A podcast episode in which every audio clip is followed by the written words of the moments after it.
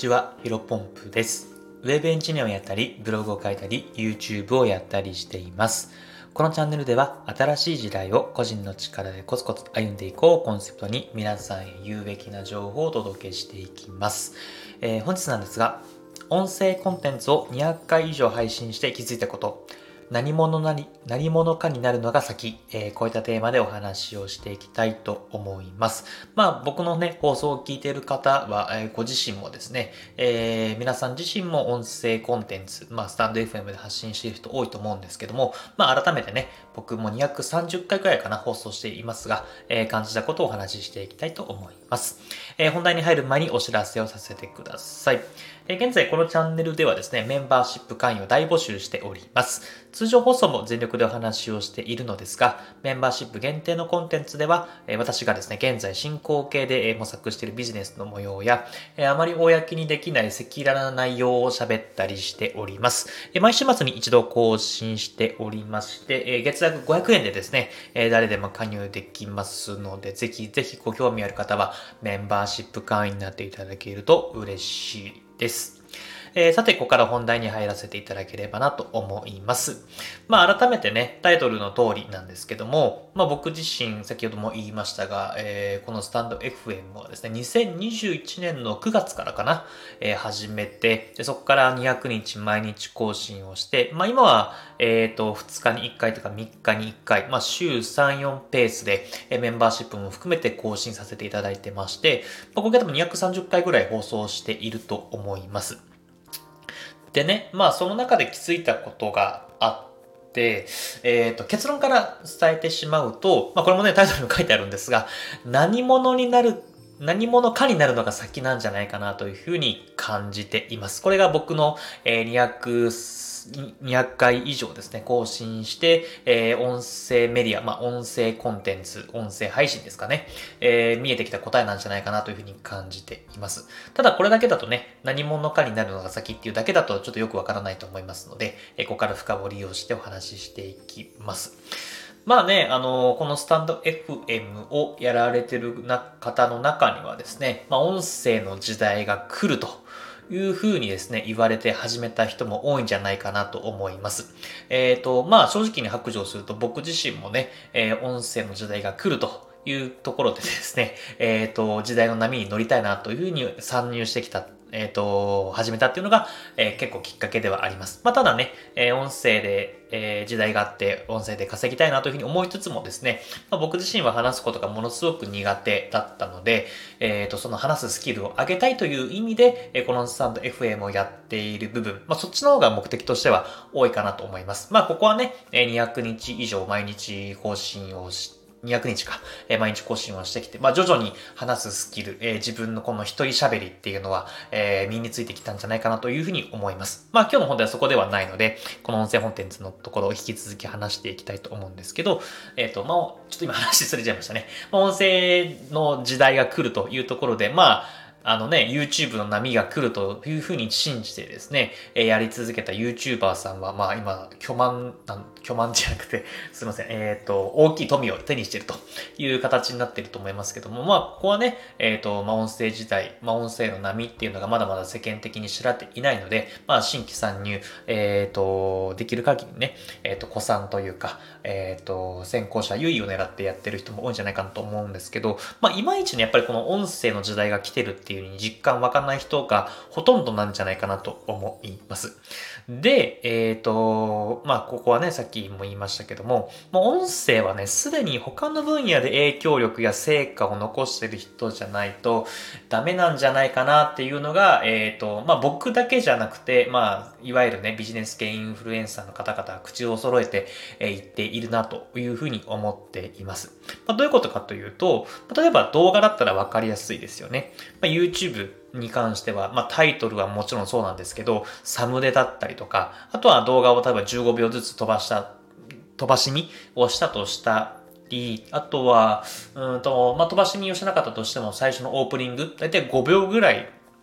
で、えー、大体分かったりするじゃないですか。まあ、それこそね、TikTok とかは、まあ、最初の2秒が肝心というふうによく言いますけども、まあ、長くても1分間なんで、まあ、あんまり面白くないというか、うんと、どういったコンテンツか気になるなと思っても、時間をね、やっぱり1分間しか無駄にしないというのは非常に大きい。えそれでまあ、ね、その人がどういった発信をしてるのかっていうのも全て分かって、すべてというかね、えー、どういった方針でやってるのかっていうのが分かって、まあ好きだったらその人の動画他を見るとか、えー、フォローをして、えっ、ー、と、新規の新しい、うん、コンテンツを待つとか、いろいろあると思います。まあその一方ね、やっぱりこの音声はやっぱりそもそも何者かじゃないとね、聞かれないっていうのが、うん、やっぱり多いんじゃないかなというふうに思います。まあ、例えば最初の5秒だったりとか、えー、飛ばし聞きだったりとか、うーん、そういったものでね、この音声コンテンツが面白いかどうかっていうふうにわからないじゃないですか。で、あの、最初はやっぱり最初の5秒っていうのは大体自己紹介でやられてる人も多いし、まあ、飛ばし聞き、15秒おきにね、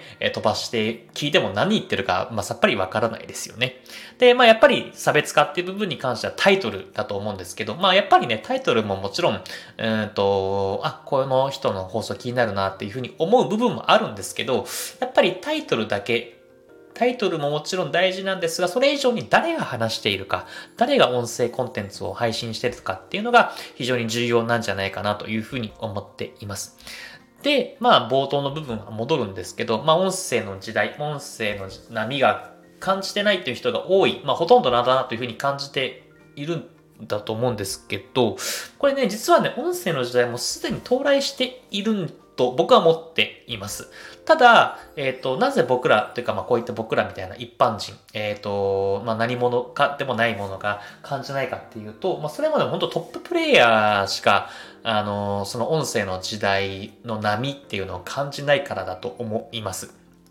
で、えっ、ー、と、今ね、音声のトッププレイヤーっていうのは、まあそれこそね、近郊西野さんとか、うんと、え、ー、スタンド FM だとダルビッシュ有さんとかかな。あとは、渡辺夫婦と二人ごとでしたっけ？あの、ちょっと僕たまに聞いたりしてますけども、ちょっと名前間違ったらすいません。まあそういったところね、えっ、ー、と、高尾美穂さんとかか。こちらも名前間違ったらすいません。あの、スタンド FM またそんな感じですよね。で、まあ、ボイシー、またあと、あと、イケハヤさんとか、あ、ちきりんさんとかも有名か。やっぱりそういう人たちが、えっ、ー、と、もう、時代を感じていて、ま収益も多分かなり上げられてんじゃないかなと思います。で、ま、ここはね、音声のメリットでもあり、うーんと、良さでもあると思うんですけど、まあ、あんまり公表していませんよね。代わりに公表してたとしても、やっぱり音声だから、最初から最後まで聞かないとね、わからないっていうのがあって、例えばタイトルでね、え音声でゲッ月500万稼ぎましたとかだったら、あのー、基本的な一般ユーザーというか音声配信、音声コンテンツあんまり知らない人もね、知る機会あると思うんですけども、結構放送内でボソッと言ったりするので、やっぱりなかなかね、公にならないっていうのが多いんじゃないかなと思います。まあ、あとは、あの、あんまりね、あの、その最近で言うと、えー、月いくら稼いだっていうのを言うとね、えっ、ー、と、叩かれるというか、なんか変なね、コメントがついたりとかするので、まあ、ここはやっぱ金婚西野さんとか特に気をつけてますよね。まあ、あの、オンラインサロンだったらね、えっ、ー、と、会員数と、えー、月額が、まあ、出ているので、えー、っと、いくら収益が毎月入ってるのかっていうのはわかりますけども、もう、ボイシーのプレミアムリスナー、まあ、有料会員に関しては、キンコン西野さんはもう、えっ、と、もう完全にクローズドにしてますよね。公にしてませんよね。あの、まあ、実はね、オンラインサロンでは、えー、メンバーシップ、えー、間違えました。えー、プレミアムリスナーと YouTube のメンバーシップを合わせると、えー、月額いくらですよと、まあ、結構な金額だったらびっくりしたんですけど、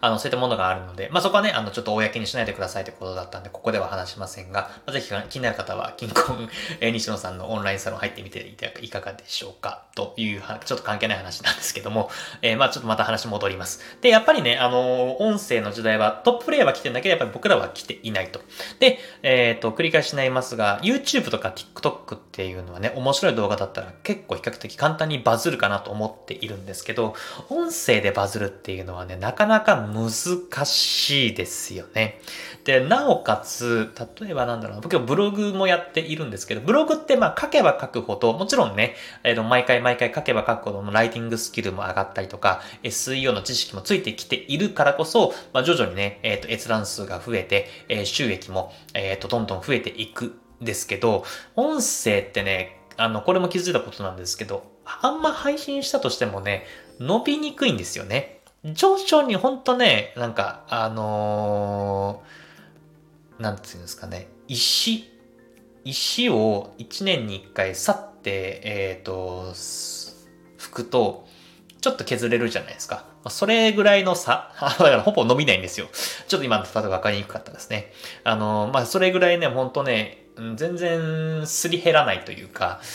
あ伸びていかないんですよね、石みたいに。だからここは、あのまあもちろんね、僕自身はさっ繰り返しになりますが、えー、話すことが得意になりたいからどんどん話していますけども、うん、やっぱり何者かになるのが先、えー、例えば、えー、それこそね、えっ、と、月収100万円のフリーランスエンジニアになりましたとか、えブログで月30万稼いでて、えっ、と、もう完全にリタイアというか、えブログだけの収益食べていきますみたいな感じでですね、何者かになった方が多分音声ってバズるし伸びると思うんですね。やっぱりそういう人から聞きたいじゃないですか。まあ、なんだろうな。例えて言うと、例えば僕結構野球で例えたりするんですけど、